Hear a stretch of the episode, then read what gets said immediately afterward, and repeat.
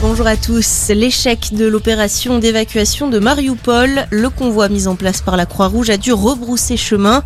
L'organisation va faire une nouvelle tentative aujourd'hui. Malgré ça, plus de 6000 Ukrainiens ont pu être évacués des différentes villes prises pour cible, dont la moitié de Mariupol.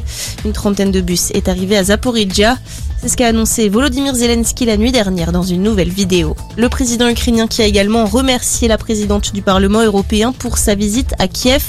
Roberta Metsola a fait le déplacement hier pour affirmer le soutien de l'UE à l'Ukraine. Elle a également promis une aide à la reconstruction lorsque la guerre sera terminée. Deux dépôts russes détruits par un incendie. Le ministère britannique de la Défense l'a confirmé cette nuit. Les bâtiments qui abritaient du carburant et des munitions sont situés à Belgorod, près de la frontière ukrainienne. On ignore toutefois si les explosions sont le fait des forces de Kiev.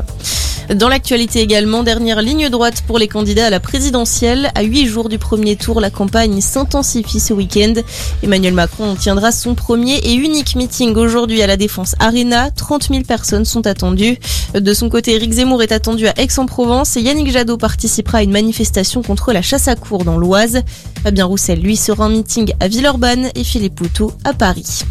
Le principal suspect dans la mort de Federico Martin à Rambourou, mis en examen pour assassinat, Loïc Le Priol a été placé en détention provisoire hier. Le militant d'ultra-droite avait été interpellé en Hongrie la semaine dernière. Il est soupçonné d'avoir abattu l'ancien rugbyman à Paris le 19 mars dernier. Et puis du foot, les Bleus désormais fixés sur leur sort. Ils connaissent leurs adversaires en poule pour la Coupe du Monde au Qatar. Le tirage au sort a été effectué hier soir à Doha. Au programme pour l'équipe de France, à la Tunisie, un adversaire qui sera connu en juin, mais également le Danemark.